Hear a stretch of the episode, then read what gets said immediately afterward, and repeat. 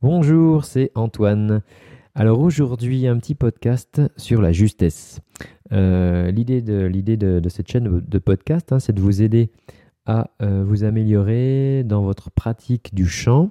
Euh, voilà, vous donner des astuces, des conseils et démystifier aussi certains sujets. Et ce podcast en fait fait suite à une conversation que j'ai eue avec mon ami Caro qui est coach vocal et euh, qui a étudié, qui a mené euh, des études justement sur la justesse. Euh, d'ailleurs, je, pense qu'on vous proposera prochainement une interview avec elle, comme ça sera plus simple, elle pourra vous expliquer un petit peu tout ce qu'elle a découvert sur ce sujet. Et suite à cette conversation, je voulais vous parler de la justesse parce que je m'aperçois que finalement, dans ma pratique de, coaching également, il y, a, donc il y a plusieurs choses qui tournent autour de la justesse. Et dans la suite un petit peu des sujets que j'ai fait dernièrement sur la peur de chanter, vous allez voir qu'il y a des choses qui se, qui se lient. Alors déjà, une première chose, c'est que la justesse, elle est euh, relative. C'est-à-dire que ce qui va faire qu'on dit qu'une note est juste, ça va être par rapport à une autre note, c'est-à-dire on va la comparer à une autre note. On va parler à ce moment-là d'intervalle entre deux notes, et c'est à partir de là qu'on définit la justesse. Et la justesse, euh, euh, la vraie justesse entre, entre deux notes, elle est liée à des phénomènes acoustiques. Alors on va pas aller forcément là tout dans, tout dans le détail, mais il faut savoir que c'est le, le nombre d'harmoniques en fait en commun entre deux notes qui va faire qu'elles vont être justes l'une par rapport à l'autre. Ce qui fait que, en réalité, euh, le piano que nous utilisons, n'est pas juste au sens vraiment euh, pur du terme.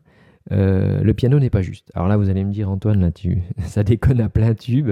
Mais non, c'est pas, c'est pas une nouveauté. Euh, et vous avez peut-être entendu parler de piano tempéré ou d'instrument tempéré. Finalement, c'est quoi le tempérament? C'est, c'est en fait une petite adaptation qu'on a réalisée autour de l'accord de certaines notes pour qu'elles soient, on va dire, les plus justes possibles par rapport à toutes les autres notes. Parce que si on raisonnait que deux notes deux à deux, et qu'on accordait notre piano pour qu'elle soit strictement juste, euh, si je dois régler une note pour qu'elle soit juste par rapport à une autre, eh ben, elle ne le sera peut-être pas par rapport à une autre. Une autre, encore une autre, une autre note. Bon, alors ça c'est peut-être un petit peu abstrait, mais dans l'absolu, sachez que le piano n'est pas juste. Et donc ça, euh, ça arrive souvent dans les chœurs quand on fait travailler les pupitres en chorale avec le piano, et qu'ensuite tout le monde chante ensemble, et ben ça peut pas sonner juste complètement, et donc on va entendre un petit, euh, battement, euh, parce que justement, on sera obligé d'installer la justesse de certaines voix par rapport aux autres notes que chantent les autres pupitres. Donc voilà, c'est un petit peu pointu, mais Déjà pour démystifier, vous voyez, même qu'au au sens strict euh, physique, acoustique du terme, un piano n'est pas juste.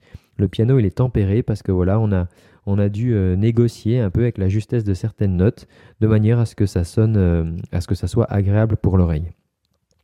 Donc c'est la première chose que je voulais vous dire, c'est que finalement cette justesse absolue, elle n'existe pas parce que à cause, à cause, de ça.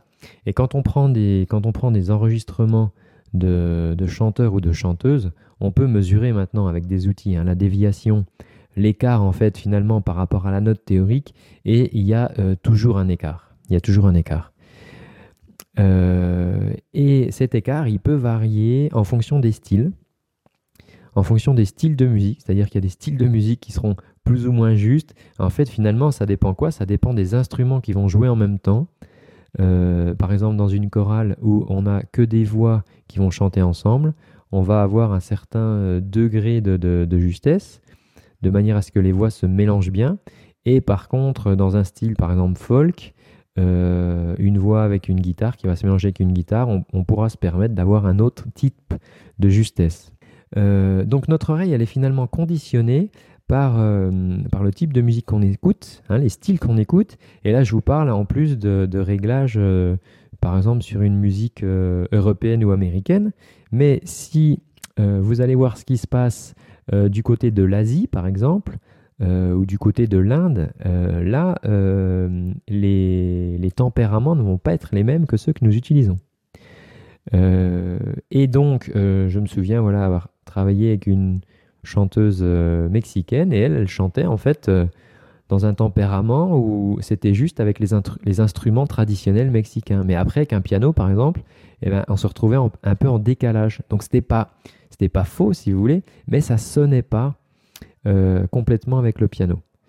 Donc, vous euh, voyez, tout, est relatif finalement. Hein, et donc, euh, voilà, quand on dit non, c'est faux, tu chantes faux, dans quel cadre quoi hein, si, si, je chante tout seul comme ça sans instrument, si je chante effectivement dans un orchestre, il va falloir qu'on s'aligne avec l'orchestre et on va essayer que tout le monde s'accorde pareil.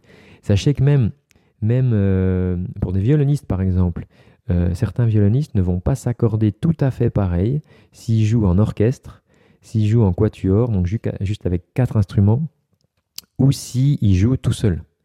Ils vont, euh, voilà, certains violonistes vont corriger un tout petit peu l'accordage de leur, instrument. Euh, voilà, alors donc ça, bon, c'était peut-être un peu euh, compliqué, mais vraiment pour vous dire que voilà, notre oreille, elle est conditionnée par le type de musique qu'on écoute et finalement tout est, tout est relatif. Ce qui est sûr, si vous avez des difficultés avec la, justesse, on sait aujourd'hui, de par les études, que on aura plus facile à, recopier une note donnée ou chantée par une voix qui est proche de notre timbre.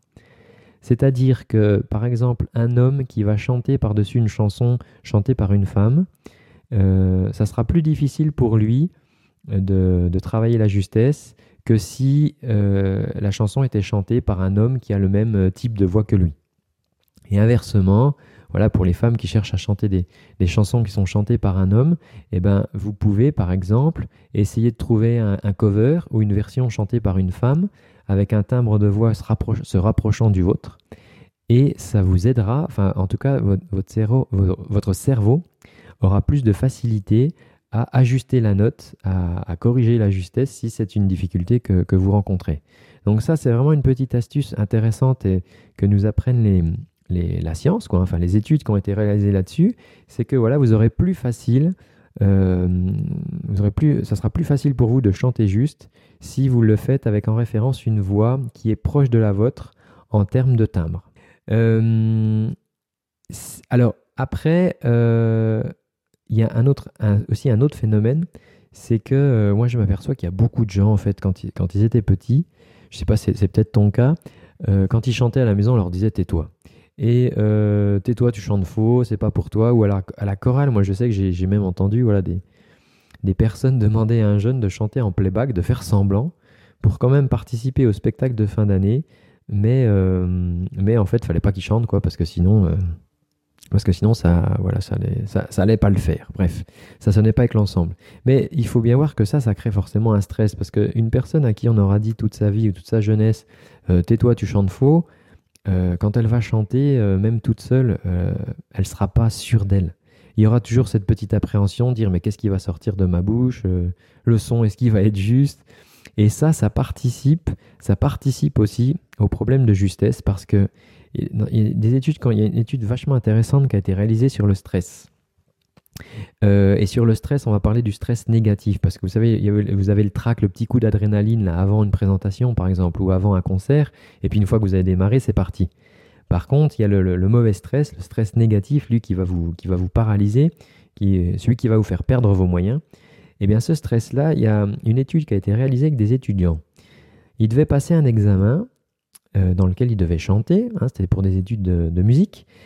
Il devait passer un examen et euh, simplement c'était un examen pour rire quoi. Enfin voilà, c'était juste un examen de contrôle.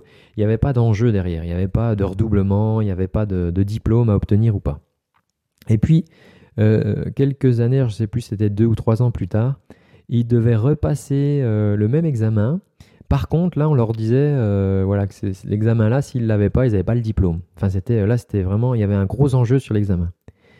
Eh alors que ces étudiants avaient été un peu plus confirmés, puisque ça faisait déjà deux, euh, au moins deux ans qu'ils travaillaient, leur justesse était moins bonne que lorsqu'ils passaient l'examen euh, deux ans avant, euh, alors qu'il n'y avait pas d'enjeu. Et du coup, ça, ça, relie bien en fait la notion d'enjeu et de stress en disant voilà je chante mais attention on va me juger, attention je vais pas avoir l'examen ou on va se moquer de moi, hein, si on extrapole ça, eh ben la justesse c'était plus compliqué. Et je sais que moi avec des, chanteuses que j'accompagne, on, voilà on a souvent remarqué que aux répétitions tout ça ça se passe bien et puis au moment du concert voilà il y a, du stress, un stress négatif qui bloque un peu les moyens qui paralyse les moyens, et une fois sur scène, eh ben, la voix est plus tout à fait aussi juste euh, que, que pendant les répétitions ou, pendant les, coachings.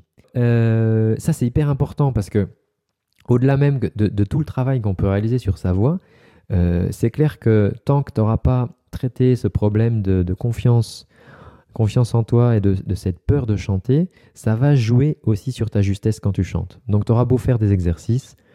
voilà, même un chanteur plus confirmé que toi euh, pourra se retrouver à chanter faux, euh, à chanter pas juste, si euh, s'il maîtrise pas son stress.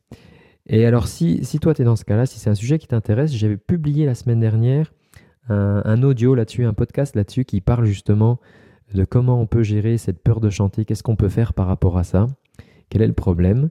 alors, je te, mets le lien, je te mets le lien dans la description parce qu'il faut absolument que tu écoutes ça si tu es, si confronté à, à, ce problème et ça pourra vraiment, vraiment t'aider. Et en attendant, je te dis à très bientôt. Ciao